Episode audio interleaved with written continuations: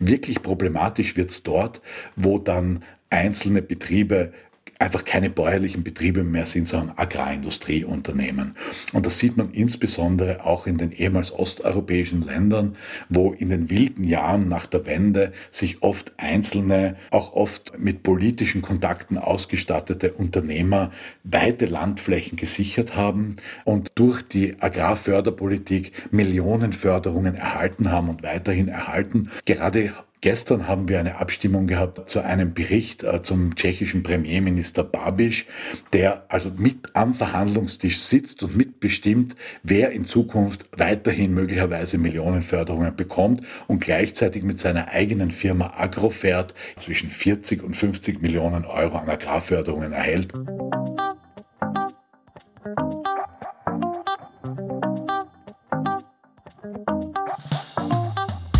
Europa in Grün, der EU-Podcast mit dem österreichischen grünen EU-Abgeordneten Thomas Weiz.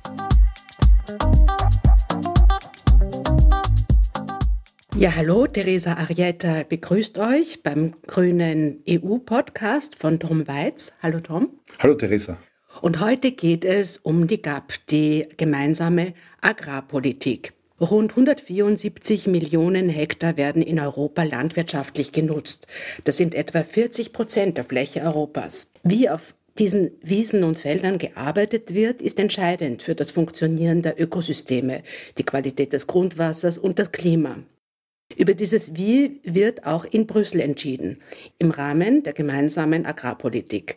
Das sind dann Förderungen an bäuerliche Betriebe. Das waren bis dato jährlich 60 Milliarden Euro, die an Europas landwirtschaftliche Betriebe verteilt wurden. Die neue siebenjährige Förderungsperiode hätte 2021 beginnen sollen, ist jedoch derzeit weiter in Verhandlung.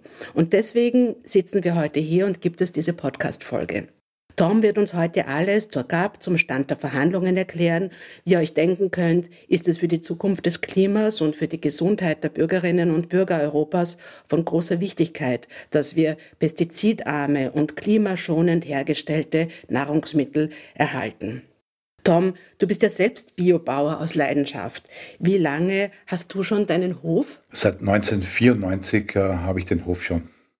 Hast du jemals für diesen Hof oder für den Aufbau Förderungen von der EU beantragt und erhalten? Für meinen Betriebsteil, äh, für die Fläche nicht. Äh, erst später, wo ich mit der Imkerei begonnen habe, äh, professionelle Imkerei aufzubauen, habe ich Förderungen bekommen für den Aufbau der Imkerei, also Investitionsförderungen, aber nur in einem sehr kleinen Ausmaß. War das schwierig, diese Förderungen zu erhalten? Was, wenn du dich daran erinnerst, was sagst du zu diesem Prozedere? Es auch ein Grund, warum ich keine Förderungen beantragt habe, ist, weil es doch ein sehr komplexer Vorgang ist und es ein ganzer Stapel an Papieren ist, die auszufüllen sind und es eine kleine Wissenschaft ist, wie man die richtig ausfüllt. Und das hätte sich für mich finanziell auch nicht gelohnt, weil äh, zu wenig Fläche, als dass das äh, wirklich relevante Mengen Geld gebracht hätte. Für die Imkerei und für den Aufbau der Imkerei war es sehr einfach, weil es nur ein Fördergegenstand und eine Art der Förderung war. Und das war doch sehr hilfreich. Und das heißt, du hast eine Imkerei, äh, gibt es die nach wie vor? Ja, die Imkerei gibt es nach wie vor. Äh, die Betriebsführung macht meine Lebensgefährtin. Das schaffe ich so als Europaabgeordneter nicht mehr. Ich bin jetzt der qualifizierte Wochenends-Hilfsarbeiter geworden, aber wir haben nach wie vor zwischen 50 und 70 Völker und auch die Forstwirtschaft mache ich nach wie vor. Hast du auch sonst Tiere oder nicht?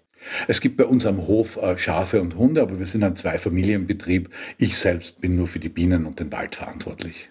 Jetzt kommen wir zu unserer Rubrik, zu den Fun Facts aus Brüssel. Tom, was kannst du denn so über die Hintergründe zu Verhandlungen, die ja derzeit auch laufen, erzählen? Bei den Verhandlungen treffen sich die Minister, Ministerinnen immer vor den Verhandlungsrunden mit der sogenannten Copa Cogeca. Das ist die klassische konservative Bauernvertretung auf der europäischen Ebene, sozusagen der Dachverband unseres Bauernbunds und auch die Vertretung der Agrargenossenschaften. Das wäre bei uns in Österreich Raiffeisen und die haben da sehr klare Positionen zum Besten gegeben. Gerade kürzlich ist ein Tweet herausgekommen vom Chef von Copa Cogeca, der in einer Minute 30 sehr klar gesagt gesagt hat, wir wollen so wenig Umweltauflagen wie möglich, wir wollen so wenig Bürokratie wie möglich und die gemeinsame Agrarpolitik soll bitte das bezahlen, was die Bauern ohnehin schon machen. Das war ein kurzes Video, was man da gesehen hat. Ich habe es mir auch angeschaut. Da sieht man eben einen Herrn mit Anzug und Krawatte, der diese erstaunlichen Forderungen aufstellt. Wenn man sich denkt, angesichts von Klimawandel und so weiter, ist das schon ja eben einfach überraschend, dass er das auch in dieser Klarheit äh, und in dieser Gelassenheit formuliert. Ne? Hello everybody, my name is Tim Cullinan. I'm Vice President of Corporate Kajika. This morning we had a robust meeting with the President of the Council. We highlighted our key issues this morning.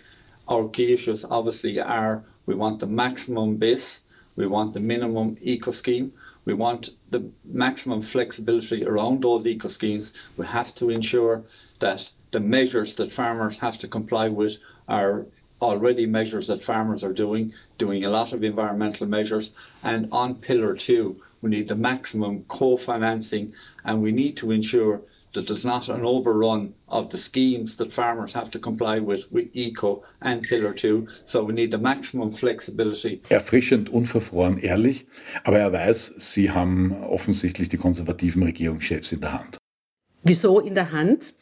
Ja, weil gerade im konservativen Bereich äh, viele Gewählte äh, mit der Unterstützung genau dieser Interessensvertretung überhaupt in diese Positionen gekommen sind und äh, hier eben, sage ich mal, gewisse Loyalitätsverpflichtungen eingegangen sind.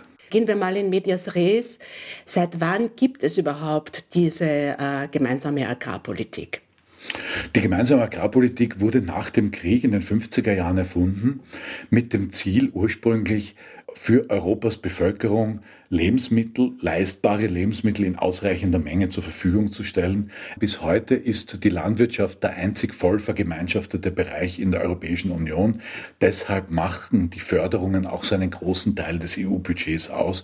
Wenn man das über alle Budgets Europas äh, einmal querlegt, dann sieht man, dass Landwirtschaftsförderungen gerade zwei Prozent der öffentlichen Mittel ausmachen. Was meinst du damit mit voll vergemeinschaftet? Das heißt, äh, dass äh, hier die gesamte nationale Kompetenz auf die gemeinsame Europäische Union übertragen wurde.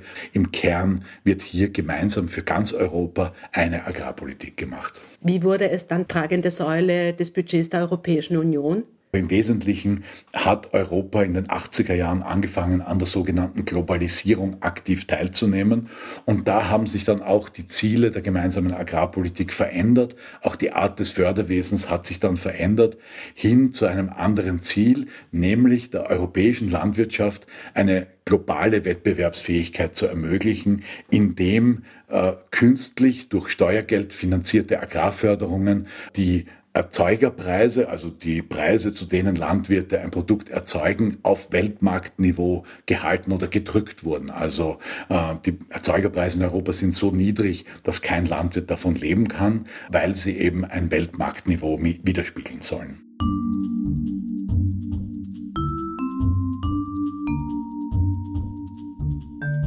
Erst durch die europäische Agrarförderung ist es den Landwirtinnen und Landwirten möglich, zu Weltmarktpreisen zu produzieren. In Österreich besteht das bäuerliche Einkommen heute zu 80 Prozent aus Förderungen und nur zu 20 Prozent aus jenen Produkten, die er oder sie erzeugt. Was bekommt denn ein Landwirt äh, für, für zum Beispiel ein Kilo Erdäpfel? Das kommt immer auf die Marktsituation an. Das können 6 Cent pro Kilo sein oder auch 10 Cent, manchmal auch 15 oder 18 Cent. Besonders wenn man ganz frühe Erdäpfel erntet, dann ist der Preis noch etwas besser. Äh, aber das ist weit, weit weg von dem, was der Verbraucher, die Verbraucherin im Supermarkt bezahlt. Die sozusagen Zwischenhändler, also die Supermärkte und so weiter, bieten einfach nicht dem Landwirt das Geld, was er eigentlich, äh, was ihn das kosten würde. Ja, wobei die Supermärkte sind äh, nur in, es kommt darauf an, welcher landwirtschaftlicher Bereich, wenn es um Rohstoffe geht, also sagen wir mal Getreide oder Milch zur weiteren Verarbeitung, dann sind die Zwischenhändler andere. Das ist in Österreich sehr stark Reifeisen, aber auch die großen Handelsfirmen, äh, die auch den internationalen Handel mit Soja, mit Getreide abwickeln. Und die Endverkäufer, das sind dann die Supermärkte. Im Fall von Gemüse ist es heute so, dass die Supermarktketten direkt Verträge mit den Landwirten abschließen. Und ja, äh, der Zwischenhandel verdient nach wie vor gut an den Agrarprodukten. Auch der Endverkäufer, also die Supermarktketten verdienen gut an den Produkten. Und der Landwirt, ja, der verdient im Wesentlichen nicht an den Produkten und wird durch Förderungen am Leben erhalten. Das heißt, diese hohen Förderungen sind ja dann indirekt auch eine Förderung für diese ganzen Zwischenhändler. Das kann man auch so sehen. Und klar ist aber auch, dass solange wir ungeschützt und ohne Zölle vom Weltmarkt importieren können nach Europa, dass auch die unmittelbare Konkurrenz mit Billigdumpingpreisen von globaler Produktion eben auch die Preise auf dem Niveau halten, auf dem wir sie jetzt haben. Äh, diese ominösen Zwischenhändler, wie wir sie jetzt nennen, wer ist das? Welche Unternehmen sind das? In Österreich wird der Markt extrem stark vom Raiffeisenkonzern kontrolliert. Der Raiffeisenkonzern besteht ja aus unzähligen Einzelfirmen, insbesondere die Molkereien. Fast alle großen Molkereien Österreichs gehören zum Raiffeisenkonzern und damit kontrolliert Raiffeisen den Milchmarkt, den Käsemarkt, den Buttermarkt und ist hier zentral preisbildend, aber auch den Mehlmarkt. Äh, über 80 Prozent des österreichischen Mehlmarkts werden von Raiffeisen kontrolliert. Und das heißt, der Zwischenhändler hat auch ein Interesse an einem niedrigen Erzeugerpreis, weil das einfach zu einer höheren Marge in der Weiterverarbeitung führt. Und andererseits Konzerne wie Rewe, das wären dann zwei Stufen von Zwischenhändlern, kann man das so sagen? Ja, der eine ist ein Zwischenhändler, der andere ist ein Endverkäufer. Ähm, äh, im, beim Fleischbereich ist der Zwischenhändler meistens der Schlachtbetrieb, der das Fleisch zwischenhandelt. Der kauft die lebenden Tiere und verkauft dann das Fleisch an die Supermärkte oder auch an die Lebensmittelgroßhändler wie Metro zum Beispiel, wo dann die Gastronomen einkaufen gehen oder die Gastronomen beliefern. Ja, im Supermarktbereich ist Rewe Zwischenhändler und Endverkäufer, wo sie direkt Verträge mit den Bäuerinnen und Bauern haben, was im Wesentlichen bei Obst und Gemüse so ist. Wäre es rein theoretisch nicht auch für Landwirte möglich, dass sie sich zu Kooperativen zusammenschließen und einmal versuchen, jene Zwischenhändler auszuschalten, die da in so eine Richtung äh, wirtschaften, die für uns alle Konsumentinnen und Konsumenten ungesund und fürs Klima sehr schädlich ist? Nun, genau diese Idee hatte ein gewisser Herr Reifeisen vor gut 100 Jahren. Das war ja die ursprüngliche Idee, dass sich Bauern in einer Genossenschaft zusammenschließen und erstens ihre Betriebsmittel gemeinsam einkaufen und damit eine bessere Verhandlungsposition haben und ihre Produkte gemeinsam verkaufen und damit eine bessere Verhandlungsposition haben. Nur hat sich Reifeisen im, im Lauf dieser 100 Jahre zum größten Zwischenhändler entwickelt und eine Molkerei hat heute ein Interesse daran, den Bauern möglichst wenig Milchgeld zu zahlen, um selbst am Markt mit ihren Produkten möglichst viel Gewinn zu erwirtschaften. Und da hat sich äh, leider diese Idee, die da eben schon sehr alt ist, leider in eine falsche Richtung entwickelt. Aber das passiert heute wieder. Zum Beispiel schließen sich landwirtschaftliche Betriebe zusammen, die Gemüse produzieren und beliefern dann in die Stadt oder auch äh, in, in die Dörfer hinein mit den sogenannten Gemüsekisteln direkt die Konsumentinnen und Konsumenten, tun sich da zusammen, auch damit sie verschiedene Produkte anbieten können, eine breite Produktpalette, damit das auch attraktiv ist äh, für die städtische Bevölkerung. Oder es gibt auch Projekte, wo es überhaupt zu einem Schulterschluss der Konsumentinnen oder der Käuferinnen und Käufer kommt mit der Landwirtschaft. Das ist die sogenannte solidarische Landwirtschaft, wo man sozusagen am Anfang des Jahres einen Ernteanteil kauft, also ein, ein Geld einzahlt und dann bekommt man einen entsprechenden Ernteanteil Ernteanteil. Und wenn die Ernte sehr gut ausfällt, dann bekommt man sehr viel. Und wenn sie nicht ganz so gut ausfällt, dann bekommt man halt ein bisschen weniger. Oder auch Food Coops äh, sind eine tolle Sache, wo sich ganze Zinshäuser zusammentun und direkt in großen Mengen bei den landwirtschaftlichen Betrieben einkaufen und das dann innerhalb des Zinshauses verteilen.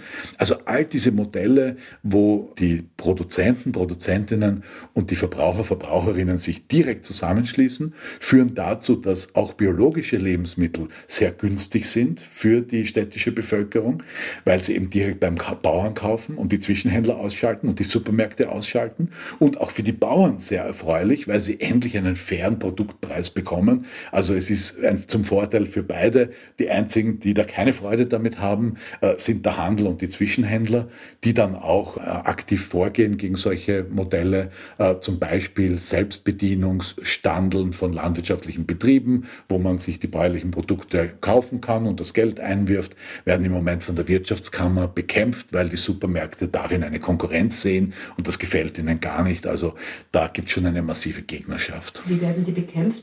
Ja, indem man äh, sagt, die müssten eine Gewerbeberechtigung haben, weil dann oft bei den Selbstbedienungsstandeln halt zwei, drei landwirtschaftliche Betriebe sich zusammentun, weil es ja kaum mehr landwirtschaftliche Betriebe gibt, die eine breite Produktpalette haben, also die Gemüse und Obst und Getreide und vielleicht Fleisch, alles in einem Betrieb. Das gibt es ja kaum mehr. Heute ist Landwirtschaft meistens hochspezialisiert auf einen Betriebszweig und da tun sich dann halt drei, vier Bauern gemeinsam zusammen, damit sie so ein Standel halt ein bisschen eine Vielfalt anbieten kann und das wird dann von der Wirtschaftskammer als quasi Umgehung des Gewerberechts äh, gewertet und, äh, und mit Klagen und allem Möglichen bekämpft und das ist äh, wirklich äh, eine Schweinerei, finde ich, weil, weil man damit aktiv nicht nur die Vorteile der Konsumentinnen beschneidet, sondern auch die Chance für oft kleine Betriebe äh, überhaupt noch zu überleben eigentlich damit äh, ausschaltet.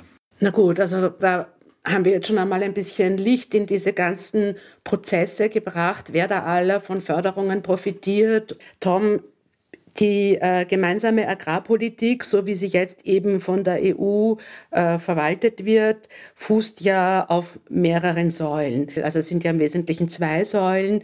Was ist denn diese erste Säule, die, wo ja der, der Löwenanteil der Förderungen vergeben wird? Im Wesentlichen ist die erste Säule die Flächenförderung. Es werden ja die Förderungen in der Europäischen Union entlang der Größe der landwirtschaftlichen Flächen vergeben. Das heißt, jemand, der viele landwirtschaftliche Flächen, Äcker und Wiesen hat, bekommt viele Förderungen. Jemand, der wenig Land hat, bekommt wenig Förderungen.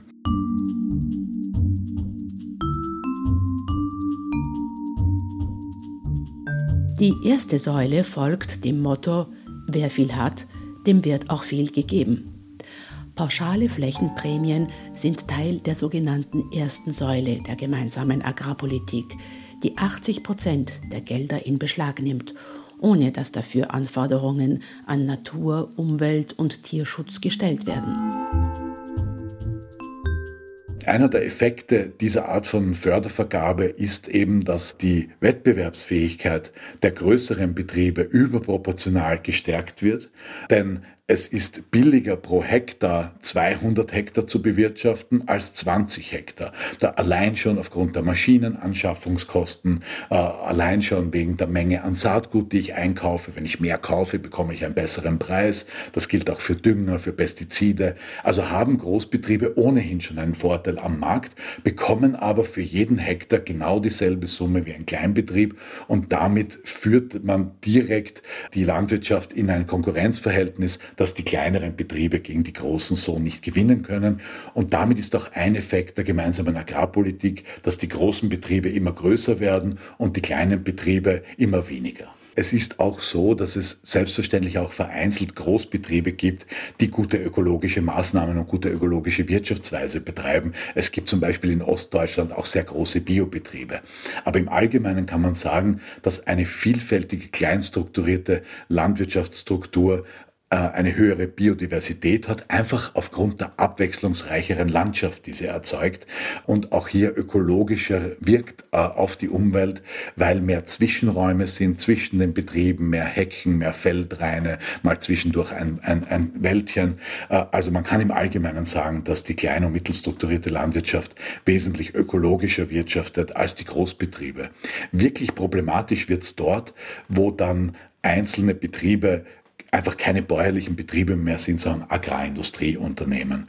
Und das sieht man insbesondere auch in den ehemals osteuropäischen Ländern, wo in den wilden Jahren nach der Wende sich oft einzelne, auch oft mit politischen Kontakten ausgestattete Unternehmer weite Landflächen gesichert haben, hier die Chance ergriffen haben, manchmal auch mit sehr dubiosen Methoden, äh, sich hier des Landes zu bemächtigen, das vormals im Gemeinschaftseigentum war, also im Staatseigentum. Und durch die Agrarförderpolitik Millionenförderungen erhalten haben und weiterhin erhalten und damit auch wiederum eine finanzielle Grundlage hatten, wiederum weitere Teile des Landes aufzukaufen und für sich zu beanspruchen. Auch die Verflechtungen mit der Politik sind in vielen ehemals osteuropäischen Ländern evident und mittlerweile amtsbekannt. Gerade Gestern haben wir eine Abstimmung gehabt zu einem Bericht äh, zum tschechischen Premierminister Babiš, der also mit am Verhandlungstisch sitzt und mitbestimmt, wer in Zukunft weiterhin möglicherweise Millionenförderungen bekommt und gleichzeitig mit seiner eigenen Firma Agrofert jedes Jahr Millionen Euro an Agrarförderungen erhält und damit äh, den tschechischen Agrarmarkt äh, beherrscht und dominiert.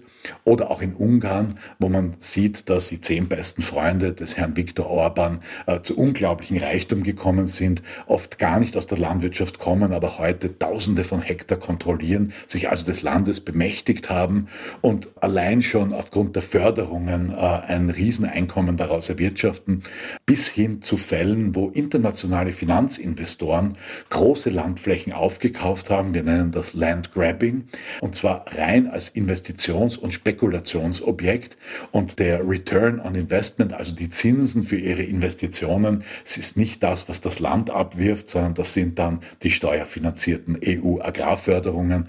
Und das ist aus meiner Sicht eine Richtung, in die sich hier die Agrarpolitik entwickelt hat, die kontraproduktiv ist, die gegen die Interessen der europäischen Bevölkerung geht äh, und die wir hier äh, schleunigst einstellen sollten mit Deckelungen äh, der Agrarförderungen. Aber da kommen wir vielleicht später bei den Verhandlungen noch dazu. Ja, also diese Entwicklungen wurden ja auch journalistisch immer wieder aufgezeigt. Also ich erinnere mich einerseits an diesen äh, Bauer Unser Dokumentarfilm, wo eindrücklich gezeigt wird, dass diese Entwicklung der industriellen Landwirtschaft, ja, dass das eben immer, immer mehr Fabrikstatus hat und gar nicht mehr echter Landwirtschaft ähnelt.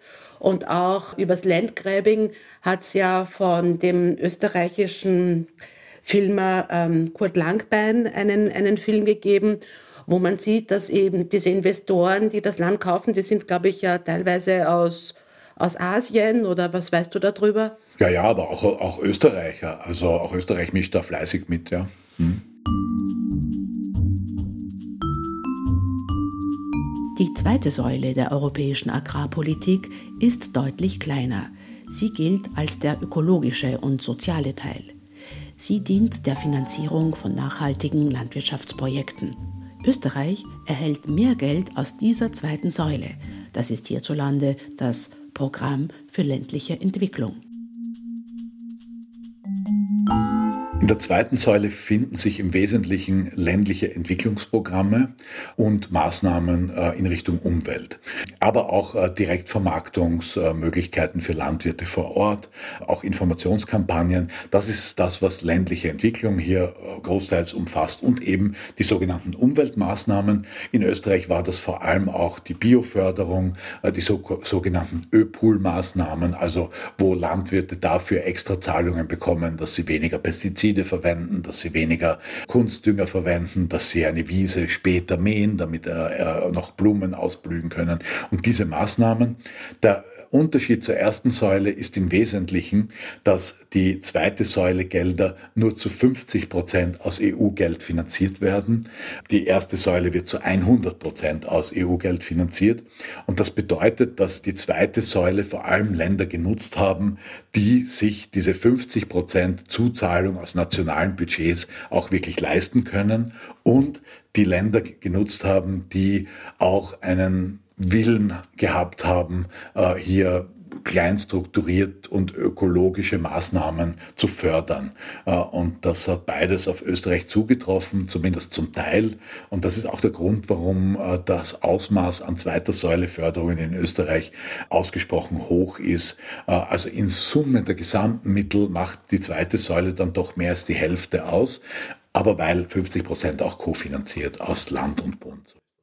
Insgesamt ist das derzeit eine Art Kräftemessen. Einerseits die Agrarfabriken, wenn ich das jetzt unter diesem Schlagwort subsumiere, und andererseits die ökologisch orientiertere Landwirtschaft. Wer bekommt in der neuen Förderperiode hier mehr Geld? Wie wird es dann in Zukunft in Europa ausschauen? Ja, im Wesentlichen schon. Was wir sehen, ist, dass die Bemühungen, die auch durchaus von der Kommission unterstützt werden, hier die Landwirtschaft generell zu ökologisieren, auf massiven Widerstand der Industrie treffen. Das ist auch relativ leicht erklärt, warum das so ist. Denn äh, als Beispiel, ich als Biobauer, ich kaufe keinen Kunstdünger, beim Handel und der Kunstdünger ist, wird äh, mit Gas erzeugt. Also da bin ich mitten in der fossilen Gasindustrie, die ein Interesse an einer großen Verwendung von Kunstdünger hat.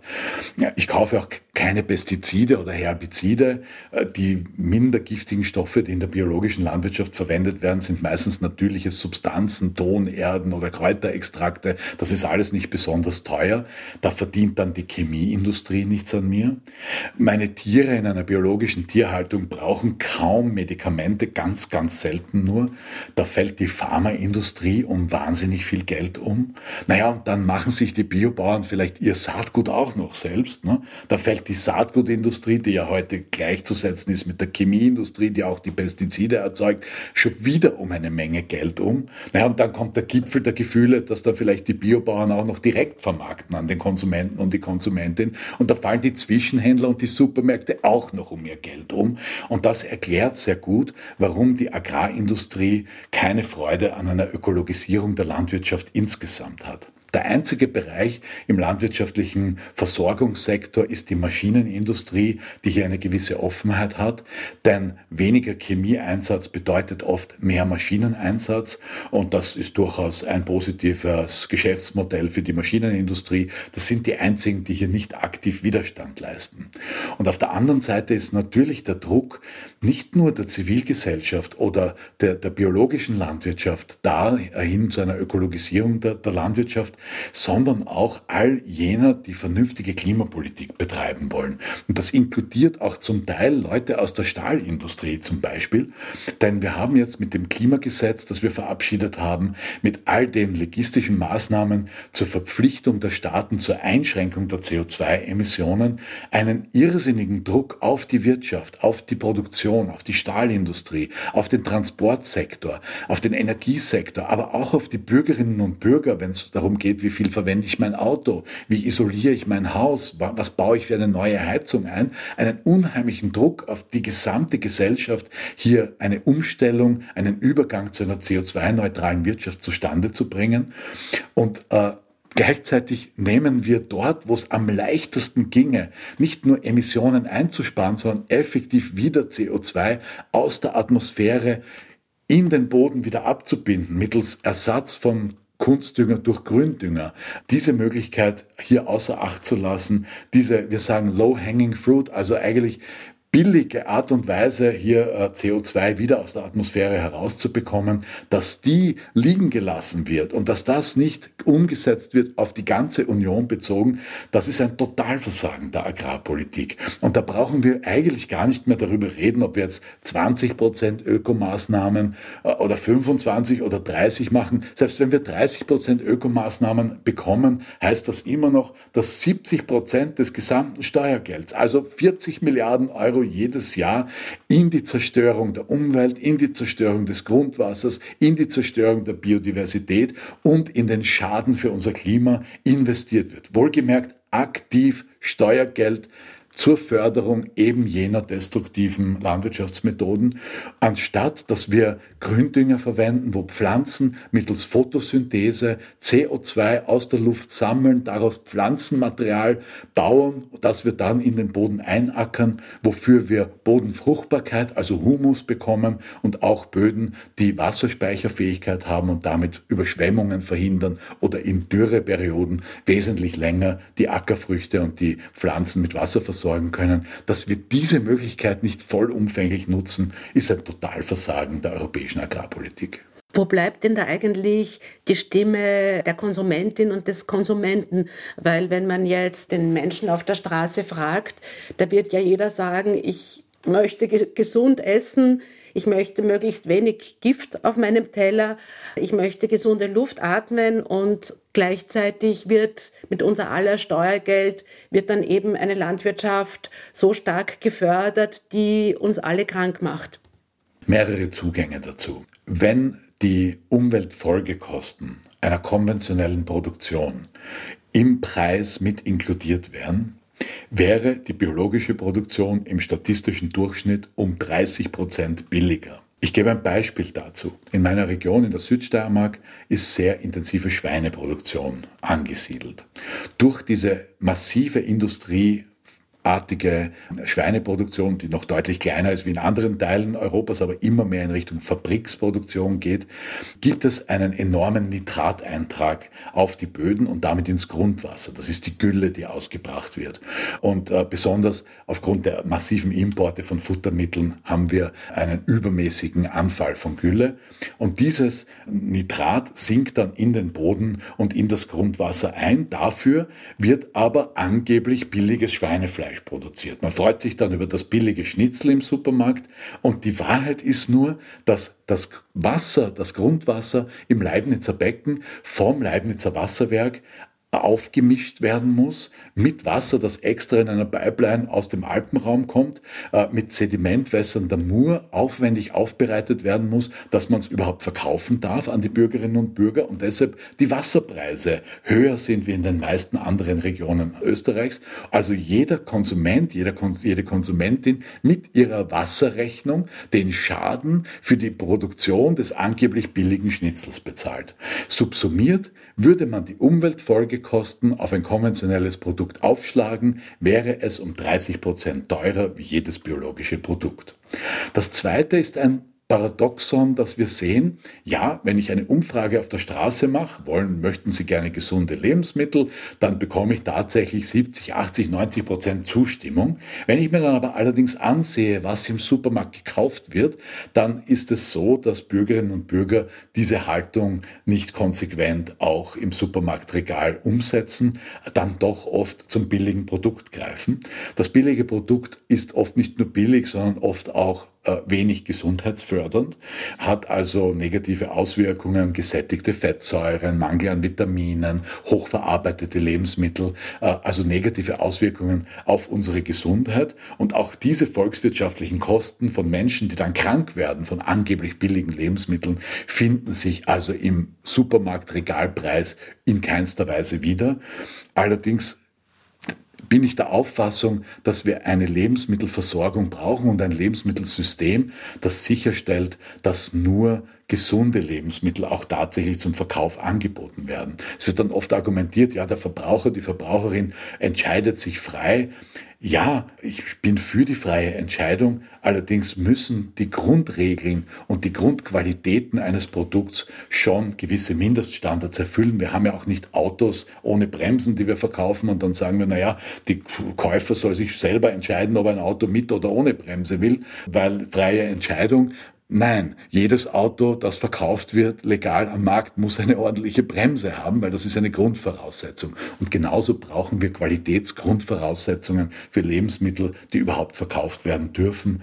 Und so könnten wir auch äh, hier sicherstellen, dass zumindest die ganz zerstörerischen Produktionsmethoden in Zukunft der Vergangenheit angehören. Das finde ich auch eine zynische Argumentation, weil ja hochverarbeitete Lebensmittel oder mit viel Chemie hergestelltes Obst und Gemüse ist ja dann eben oft günstiger und viele Konsumenten können sich das äh, nicht leisten, einfach sich die besseren Lebensmittel oder jene, die dann in, im, im Verkochen zeitaufwendiger sind, zu kaufen. Ne? Und hinzu kommt, dass es wohl auch an Bewusstseinsarbeit äh, fehlt, was diese ganzen Pestizide mit unserer Gesundheit anrichten. Das wird ja den Menschen oft nicht klar gesagt oder da streiten sich halt dann die Wissenschaftler drüber. Und den NGOs gibt es dann immer wieder Aufklärungskampagnen über die Wirkung aufs Hormonsystem von gewissen Pestiziden oder Düngern. Viele Menschen sind sich ähm, auch darüber nicht im Klaren, was sie ihrer Gesundheit antun, weil sie auch darüber nicht aufgeklärt werden. Tom, kehren wir zurück an den europäischen Verhandlungstisch. Wie schon am Anfang äh, des Podcasts gesagt, äh, jetzt wird ja gerade diese neue Förderperiode verhandelt und die Verhandlungen ziehen sich äh, länger als geglaubt. Wo genau stehen die Verhandlungen jetzt? Was spielt sich hinter den Kulissen ab? Wie ist das Kräfteverhältnis und was sind hier grüne Forderungen? Die Hauptkonfliktfelder in den Verhandlungen sind auf der einen Seite eben das Ausmaß an ökologischen Maßnahmen, die, wie vorher schon gesagt, ja, äh, bestenfalls ein grünes Pflaster für ein großes Problem sind. Und wie groß das Pflaster wird, das wird jetzt noch heftig diskutiert. Eine wesentliche Frage, die noch ungeklärt ist, ist die Frage der Limitierung der Förderungen auf ein gewisses Maximalniveau.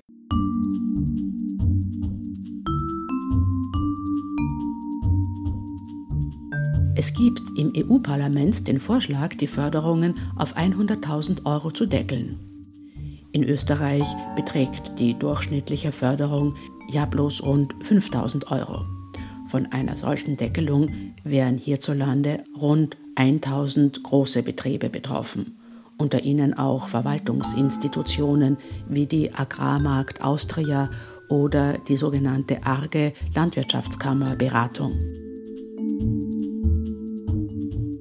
Parlament war sogar offen, für Ökomaßnahmen noch was draufzulegen. Also wenn ein ganz großer Betrieb trotzdem ganz toll wirtschaftet, dann hätte es dann auch ein Top-up gegeben. Und auch für Betriebe, die ganz viele Arbeitskräfte und wohlgemerkt regulär beschäftigte Arbeitskräfte mit Sozialversicherung und allem drum und dran, äh, also viele Arbeitskräfte beschäftigen, sagen wir mal ein Spargelproduzent, dass eben auch 50 Prozent der Arbeitskosten hier noch als Top-up äh, in der Förderung mit berücksichtigt werden können. Also das war eh schon eine relativ sage ich mal, großlandwirtschaftsfreundliche Position. Allerdings hat uns der Rat ausgerichtet, wie wir in die Verhandlungen gekommen sind, dass sie über dieses Thema mit uns nicht einmal diskutieren wollen. Über die Deckelung? Ja, über die Deckelung gar nicht diskutieren wollen, weil das kommt gar nicht in Frage. Ja, da würde ja dann ein Herr Babisch oder ein Herr Orban kräftig tangiert und der hat ja da Genau, mitzureden. Die würden, um, die würden um Millionen umfallen und die wollen das natürlich nicht. Nur offen gesagt stehe ich hier für die Interessen der europäischen Bevölkerung und nicht für die Interessen einiger Agraroligarchen gerade. Es hat dann äh, die Frau Hohlmeier, eine deutsche CDU-Abgeordnete, eine Konservative, einen Vorschlag eingebracht, wo mir zuerst einmal der Mund offen stehen geblieben ist, dass er sich das überhaupt traut. Sie hat gesagt, na gut, dann äh, machen wir doch eine Förderobergrenze bei 500.000 Euro pro Betrieb und bei 1,5 Millionen pro Eigentümer. Eigentümer. Also wenn ein Eigentümer mehrere Betriebe hat, und ich habe gedacht, nein, also die traut sich das überhaupt zu sagen, ja? Äh, als, so viel. Ja, so viel, ja. Als, als, als mittelständischer landwirtschaftlicher Betrieb ist, sind das unfassbare Summen. Ich glaube, die durchschnittliche Förderung in Österreich liegt irgendwo zwischen 3.000 und 5.000 Euro pro Betrieb, ja. 500.000 Euro, das ist jenseits von Gut und Böse. Aber selbst dieser Vorschlag wurde vom Rat abgelehnt. Äh, maximal Zugeständnis ist, ja, wenn ein Land das freiwillig machen möchte, dann darf es das, ja. Äh, aber damit ist klar, diese dieser Vorschlag ist tot, also nicht einmal das ist durchgegangen. Wobei die Verhandlungen sind noch nicht ganz zu Ende, also ich möchte die Hoffnung noch nicht aufgeben. Was uns auch wichtig ist, ist die industrielle Tierhaltung zurückzudrängen. Die industrielle Tierhaltung verursacht nicht nur einen riesen Klimaschaden durch die Mengen an Methan, die emittiert werden, verursacht auch einen riesen Klimaschaden durch die Menge an Ackerboden, die ausschließlich zur Erzeugung von Tierfutter verwendet werden. Das sind in Europa etwa 70 Prozent aller unserer beackerbaren Flächen werden für Tierfutter verwendet und nicht zum Anbau von Lebensmitteln, die der Mensch direkt konsumieren könnte. Und hier diese Art von Tierhaltung zurückzudrängen und jene Tierhaltung zu unterstützen, die zum Beispiel wie in der österreichischen Berglandwirtschaft Wiesenflächen, steile Wiesenflächen im Berggebiet, die eben nicht für Obstanbau geeignet sind und die nicht für Gemüseanbau geeignet sind, sondern nur für Grünlandwirtschaft, eben diese Flächen mit Kühen, mit Schafen, mit Milch nutzbar zu machen für die menschliche Ernährung. Das ist jene Art von Fleisch- und Milchproduktion, die auch in einer klimaneutralen und CO2-neutralen Zukunft weiter bestehen kann und bestehen soll und wo es auch eine gute Methode ist, hier eben Lebensmittel zu erzeugen äh, für unsere Bürgerinnen und Bürger. Und was auch die industrielle Tierhaltung so gefährlich auch macht für uns Menschen und Bürgerinnen und Bürgern ist die, die, gesundheitliche Gefahr, die von dieser Art von Masteranlagen ausgeht. Wir haben ein Riesenproblem mittlerweile mit sogenannten resistenten oder multiresistenten Bakterien.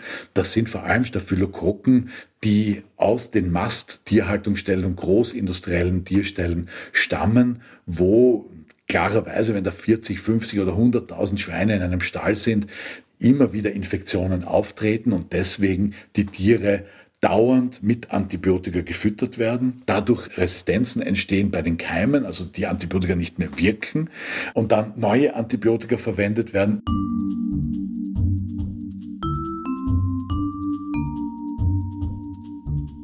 In der Massentierhaltung werden für Tiere dieselben Antibiotika wie für Menschen verwendet. So entwickeln sich immer mehr Bakterien, die gegen alle am Markt verfügbaren Antibiotika immun sind. Man schätzt, dass das in Europa rund 33.000 Tote jährlich zur Folge hat diese Art von Zoonose, auch das sind Zoonosen, also wie Covid auch, also äh, Krankheiten, die direkt mit der Art, wie wir mit Tieren umgehen, zu tun haben und dann von den Tieren auf Menschen überspringen und uns unmittelbar gefährden. In dem Fall kein Virus, sondern eine Bakterie. Aber genau solche Zoonosen und Resistenzen sehen wir ständig neu kommen aus diesen riesen Masteranlagen und da gefährden wir auch unmittelbar unsere Gesundheit mit dieser Art von Intensivlandwirtschaft. Und unser Vorschlag war, dass wir Förderungen, also öffentliches Steuergeld, nur mehr an Betriebe vergeben, die auch die entsprechende Menge Land zu den Tieren haben. Also damit die Tierbestände senken und es verunmöglichen, dass man dann Stallanlagen hat, äh, wo man die Tiere im Wesentlichen mit brasilianischem Soja füttert und dann Riesenmengen an Gülle anfallen und die dann in Riesenmengen auch oft illegaler Felder ausgebracht werden, was dann wiederum zu Nitratüberdüngung der Flüsse führt, was wiederum zu Nitratüberdüngung der Meere führt, dort wo die Flussdelten sind und dort zu sogenannten Eutrophierung, wo dann aufgrund des hohen Nitrateintrags ganze Gebiete von Meer zu Todeszonen werden, weil kein Sauerstoff mehr da ist für die Lebewesen. Alles abstirbt, äh, von der Muschel über die Pflanzen bis zum Fisch. Es funktioniert so, dass durch das, den Nitrat, also Düngereintrag, ein exponentielles Algenwachstum entsteht. Die Algen würden ja noch Sauerstoff erzeugen, aber die sterben sehr schnell ab und die, die, die Abbauprozesse der Algen konsumieren dann das, den gesamten Sauerstoff aus dem Meereswasser und dann erstickt alles, was Sauerstoff braucht, also Pflanzen, Muscheln, Fische, alles. Da gibt's dann hunderte und tausende Hektar und auch Quadratkilometer große Todeszonen im Meer und das sind alles Auswirkungen dieser intensiven Viehhaltung und Mast und das sind schon so gewaltige Schäden, dass es nur mehr unverantwortlich verantwortlich ist, dieses System so weiter aufrechtzuerhalten. Und da hätten wir einen ohnehin schon sehr pragmatischen Vorschlag gemacht, hier zumindest die öffentlichen Förderungen auf jene Betriebe zu limitieren, die ein ausgeglichenes Verhältnis zwischen Ackerflächen, Futterflächen und Tieren haben. Äh, aber das ist uns nicht gelungen, das in den Verhandlungen durchzusetzen. Ein Argument, was man da immer wieder hört, ist, wenn wir die Landwirtschaft nicht industrialisieren, dann reicht es ja nicht zur Ernährung der Bevölkerung langfristig. Also man muss so intensiv anbauen. Das ist eine glatte Lüge. Insbesondere, wenn behauptet wird, wir müssen sicherstellen, dass es Lebensmittel für die europäische Bevölkerung aus der europäischen Landwirtschaft gibt, und zwar ausreichend. Denn die Frage stellt sich nicht. Wie gesagt, äh, Europa ist der größte Agrarexporteur der Welt. Erstens. Zweitens sind äh, biologisch bewirtschaftete Böden, wenn sie denn einmal die Zeit hatten, sich zu regenerieren, kaum weniger ertragreich als konventionell bewirtschaftete Böden. Und zum Dritten wenn man schon über Ernährungssicherheit spricht, dann muss man über mittel- und langfristige Ernährungssicherheit sprechen. Die agrarindustriellen Bewirtschaftungsmethoden, die wir heute haben, führen zu Bodenerosion, sie führen zu Bodenversalzung, zu Bodenverdichtung. Wir verlieren jedes Jahr tausende Hektar auch in Europa an Ackerbahnflächen aufgrund der Zerstörung durch die industrielle Landwirtschaft. Und wenn wir schon über Ernährungssicherheit reden, dann müssen wir darüber reden, wie wir so in unsere Böden investieren, aber auch in die Biodiversität. Da geht es auch um die Insektenvielfalt, um Nützlinge, wie wir so in unsere in eine Ökologisierung der Landwirtschaft investieren, damit auch unsere Böden in 15, in 20, in 50 Jahren noch fähig sind, Lebensmittel für unsere Bevölkerung zu erzeugen. Und das ist ganz klar der ökologische Pfad, der Pfad der biologischen Landwirtschaft, aber auch von agrarökologischen Methoden im konventionellen Bereich. Das ist eine Industrielüge. Manchmal wird auch gesagt, ja, Europa muss die Welt ernähren. Europa täte gut daran, mit seinen Agrarindustriemethoden nicht die Landwirtschaft in anderen Teilen des Erdballs zu zerstören äh, und dort die Lebensgrundlage der Landwirte zu zerstören. Wir machen mit unseren europäischen Agrarindustriebetrieben, aber auch amerikanischen im Moment gerade das Gegenteil. Wir zerstören großflächig Anbauflächen auf der ganzen Welt und gefährden damit die Ernährungssicherheit, die globale. Äh, es ist also genau das Gegenteil. Wie ist jetzt der Stand der Verhandlungen? Du hast gesagt, die Positionen sind ja sozusagen festgefahren, gerade wie wir eben gesehen haben im heutigen Podcast, unter dem Einfluss der verschiedenen Lobbys aus der chemischen Industrie und so weiter. Erzähl doch einmal, wie sich diese Verhandlungen hinziehen. Wie spielt sich das ab? Wie kann ich mir das als, als Bürgerin vorstellen? Wie oft trifft man sich? Was wird hinter den Kulissen besprochen? Gib doch da bitte ein paar Einblicke. Die offiziellen Verhandlungen finden in den sogenannten Trilogen statt, wo die Vertreter, Vertreterinnen des Parlaments, also die Verhandler, Verhandlerinnen des Parlaments. Das ist immer ein Hauptverhandler und dann von jeder politischen Gruppe ein Nebenverhandler auf die Agrarminister, Ministerinnen treffen und moderiert vom Ratsvorsitz, das ist im Moment Portugal, unter der Beteiligung der Kommission, äh, eben die zwei Co-Gesetzgeber, Rat, die Ministerinnen und Minister und das Parlament versuchen hier einen gemeinsamen Vorschlag, einen Kompromissvorschlag zu erarbeiten. Diese Kompromissvorschläge werden aber auf Beamtenebene in wöchentlichen Arbeitstreffen vorbereitet und dann nur mehr politisch diskutiert und eben entweder beschlossen oder nicht beschlossen. Die Verhandlungen stocken an dem absoluten Widerwillen des Rates, irgendwelche ökologischen Verbesserungen vorzunehmen, eigentlich irgendetwas an dem bestehenden System zu ändern. Natürlich gibt es kleinere Unterschiede zwischen den verschiedenen Minister, Ministerinnen unterschiedlicher Länder, aber zum Beispiel auch die deutsche Agrarministerin Klöckner ist hier ganz klar auf der Agrarindustrieseite und verteidigt mit Stein und Bein nicht nur Größtförderungen, sondern auch die weitere Industrialisierung und Technisierung der Landwirtschaft.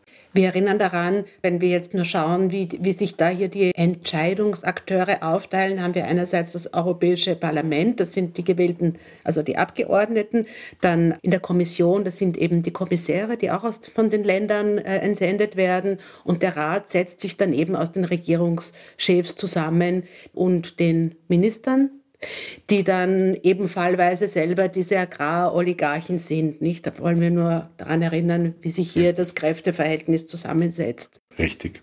Ja, viele der Agrarminister und Ministerinnen Europas haben vorher für die Agrarindustrie gearbeitet und arbeiten oftmals auch nach ihrem Ministeramt wieder für die Agrarindustrie. Das ist der sogenannte Drehtüreffekt. Ja. Und es ist heute so, dass ja, der, sagen wir mal, die direkte Korruption, wo dann tatsächlich der Geldkoffer übergeben wird, so nicht mehr so häufig ist. Heute funktioniert Korruption anders. Wenn man denn als Agrarminister ausreichend die Interessen der Agrarindustrie vertritt, dann bekommt man nach seinem Ministeramt einen höchst dotierten Job bei der Agrarindustrie. Ein, ein konkretes Beispiel ist unser ehemaliger Landwirtschaftsminister Bröll. Man muss sich nur anschauen, für wen er seit äh, Ende seiner Regierungstätigkeit arbeitet und wie viel er seither verdient deutlich mehr als als Minister. Da kommt dann die Bezahlung für die Leistungen, die man als Minister für die Industrie gegeben hat. Also so funktioniert das heute leider. Er arbeitet für wen? Er arbeitet für die Lutenburg AG und andere Raiffeisenkonzerne. Deshalb äh, ist für uns sehr wichtig, hier in Zukunft sogenannte Abkühlphasen verpflichtend zu machen. Gilt auch für Abgeordnete übrigens, die dann als Abgeordnete schön brav Industrieabänderungsanträge durchkämpfen und dann nach ihrem Abgeordnetenmandat schöne Positionen in Aufsichtsräten mit wenig Arbeit, aber viel Lohn bekommen als quasi Dankeschön. So funktioniert das heute leider und wir wollen, dass hier Abkühlphasen von mindestens drei, besser fünf Jahren dazu dazwischen sind, damit das nicht funktioniert mehr, dass direkt aus den Industrievorständen in die Abgeordneten und Ministerpositionen dort dann ihr Unwesen treiben und dann direkt wieder zurück in die Vorstandsebenen oder Top-Management-Positionen in der Chemie und Agrarindustrie äh, wechseln können. Äh, das ist ein Problem, aber das haben wir in der gesamten politischen Vertretung, nicht nur im Agrarbereich. Wie oft trefft ihr euch und wie wird es mit den Verhandlungen weitergehen? Ich bin mir nicht sicher, ob es zu einem Abschluss kommt Ende Juni. Und der Punkt ist ja, selbst wenn sich die einigen Ende Juni, dann muss schlussendlich noch das Europäische Parlament mehrheitlich zustimmen. Und so wie ich das sehe, könnte das schwierig werden. Und mit äh, einem wenig Glück für meine Positionen und mit äh, etwas Pech für die gesamte europäische Agrarpolitik könnte es passieren, dass es zwar jetzt im Ende Juni einen Kompromiss in der Verhandlung zwischen Parlament und Rat gibt, aber dann schlussendlich im September oder Oktober, wenn es zur zweiten Lesung, also zur Schlussabstimmung im im Parlament kommt, schlicht und einfach keine Mehrheit da ist und dann heißt es zurück in den Staat. Ja, das war's für heute. Das war unser Resümee der Verhandlungen für die gemeinsame Agrarpolitik. Und nun kommt noch unsere Rubrik WordRap. Tom, was bedeutet für dich Bauer sein? Mit den Jahreszeiten leben, mit dem Wetter leben, viel arbeiten und viel gesundes äh, Essen, Trinken, Bewegung ähm, und viel Nähe zur Natur. Bist du auch schon mal in Versuchung gewesen, chemische Düngemittel oder Antibiotika einzusetzen? Chemische Düngemittel nicht. Antibiotika haben wir einmal eingesetzt, wie wir unsere Herdenschutzhündin sterilisiert haben. Und äh, nachdem wir faktisch kaum oder gar keine äh, Tiermedizin verwenden, außer manchmal Kräuterpräparate oder Desinfektionsmittel, haben wir dieses Antibiotikum dann in die kleine Stallapotheke hineingetan und das hat dann meine Biokontrolleurin entdeckt und dann haben wir eine Sanktion bekommen und mussten nachweisen, dass das wirklich nur für den Hund ein Blauspray mit Antibiotikum war, weil Antibiotikum in der biologischen Landwirtschaft es war ein bisschen skurril, aber auf der anderen Seite auch gut, dass so genau kontrolliert wird. Welchen Teil der Arbeit auf deinem Hof machst du denn am liebsten? Am liebsten arbeite ich mit meinen Bienen. Wenn ich dem, das Bienenvolk aufmache, äh, dann wird es in meinem Kopf still und dann kann ich mich zu 100 Prozent auf meine Bienen konzentrieren und ich liebe das Summen und den Geruch und, äh, und ja, das mache ich einfach jetzt nicht gern. Und was ist am zachsten? Ja, manchmal Schneeschaufeln im Winter, äh, wenn es sehr viel schneit. Äh, manchmal auch äh, äh, ja, also ausmisten und so ist jetzt auch nicht unbedingt die schönste Tätigkeit. Aber es ist das Landleben äh, manchmal wirklich so romantisch, wie man sich vorstellt und manchmal halt schon noch hart. Bewirtschaftest du auch einen Wald? Ja, ich bin Förster und Forstwirt äh, und ich bin sehr stolz auf meinen Wald. Ich habe ein Blender-Waldsystem, heute würde man sagen Permakultur-Waldsystem. Da kann man sich anschauen, wie naturnahe Forstwirtschaft aussieht. Nämlich? Vielfältig, äh, ohne Kahlschläge, äh, mit vielen alten und jungen Bäumen gemischt äh, und sehr naturnah. Schaut fast wie ein Dschungel aus, außer dass ich halt dann die dicken, wertvollen Bäume für mich mitnehme und davon meinen Lebensunterhalt bestreite. Hast du einen Jagdschein? Nein, ja, ich gehöre nicht zu der Kategorie Jäger, sondern mehr zur Kategorie Sammler. Äh, ich treffe auch regelmäßig meinen Jäger im Wald, er mit der Büchse, ich mit dem Schwammerlkorb. Die jetzige Situation der GAP in drei Worten? Kurzsichtig, industrieorientiert und verantwortungslos. Die GAP sollte in den nächsten Jahren sich voll und ganz der, des Umweltschutzes, des Tierschutzes und vor allem des Klimaschutzes annehmen. Wirst du auch von Lobbyisten der äh, Agrarindustrie heimgesucht in Brüssel? Ja, aber pro Konzern meist nur einmal, äh, weil es reicht ihnen meistens, sich an mir einmal die Zähne auszubeißen. Und meistens gehen die Lobbyisten auch ziemlich frustriert aus meinem Büro heraus, weil ich ihnen ihre Argumente einfach zerstöre und äh, zunichte mache.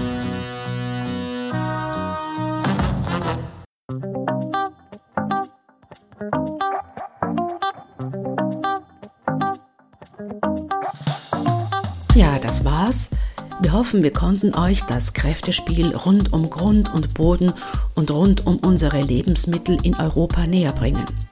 Derzeit wird in sogenannten Trilogen intensiv weiterverhandelt. Noch im Juni werden finale Verhandlungsergebnisse erwartet und im Herbst soll das Europäische Parlament dann über das Ergebnis abstimmen. Zu den Auswirkungen der Verhandlungsergebnisse auf Menschen, Tiere und Land und was das für die Abstimmung im Parlament im September bedeutet, werden wir im Herbst noch eine Podcast-Folge machen. Wir danken fürs Zuhören, abonniert uns, wir sind auf allen gängigen Podcast-Plattformen zu finden. Bis zum nächsten Mal sagen Teresa Arietta und Thomas Weiz.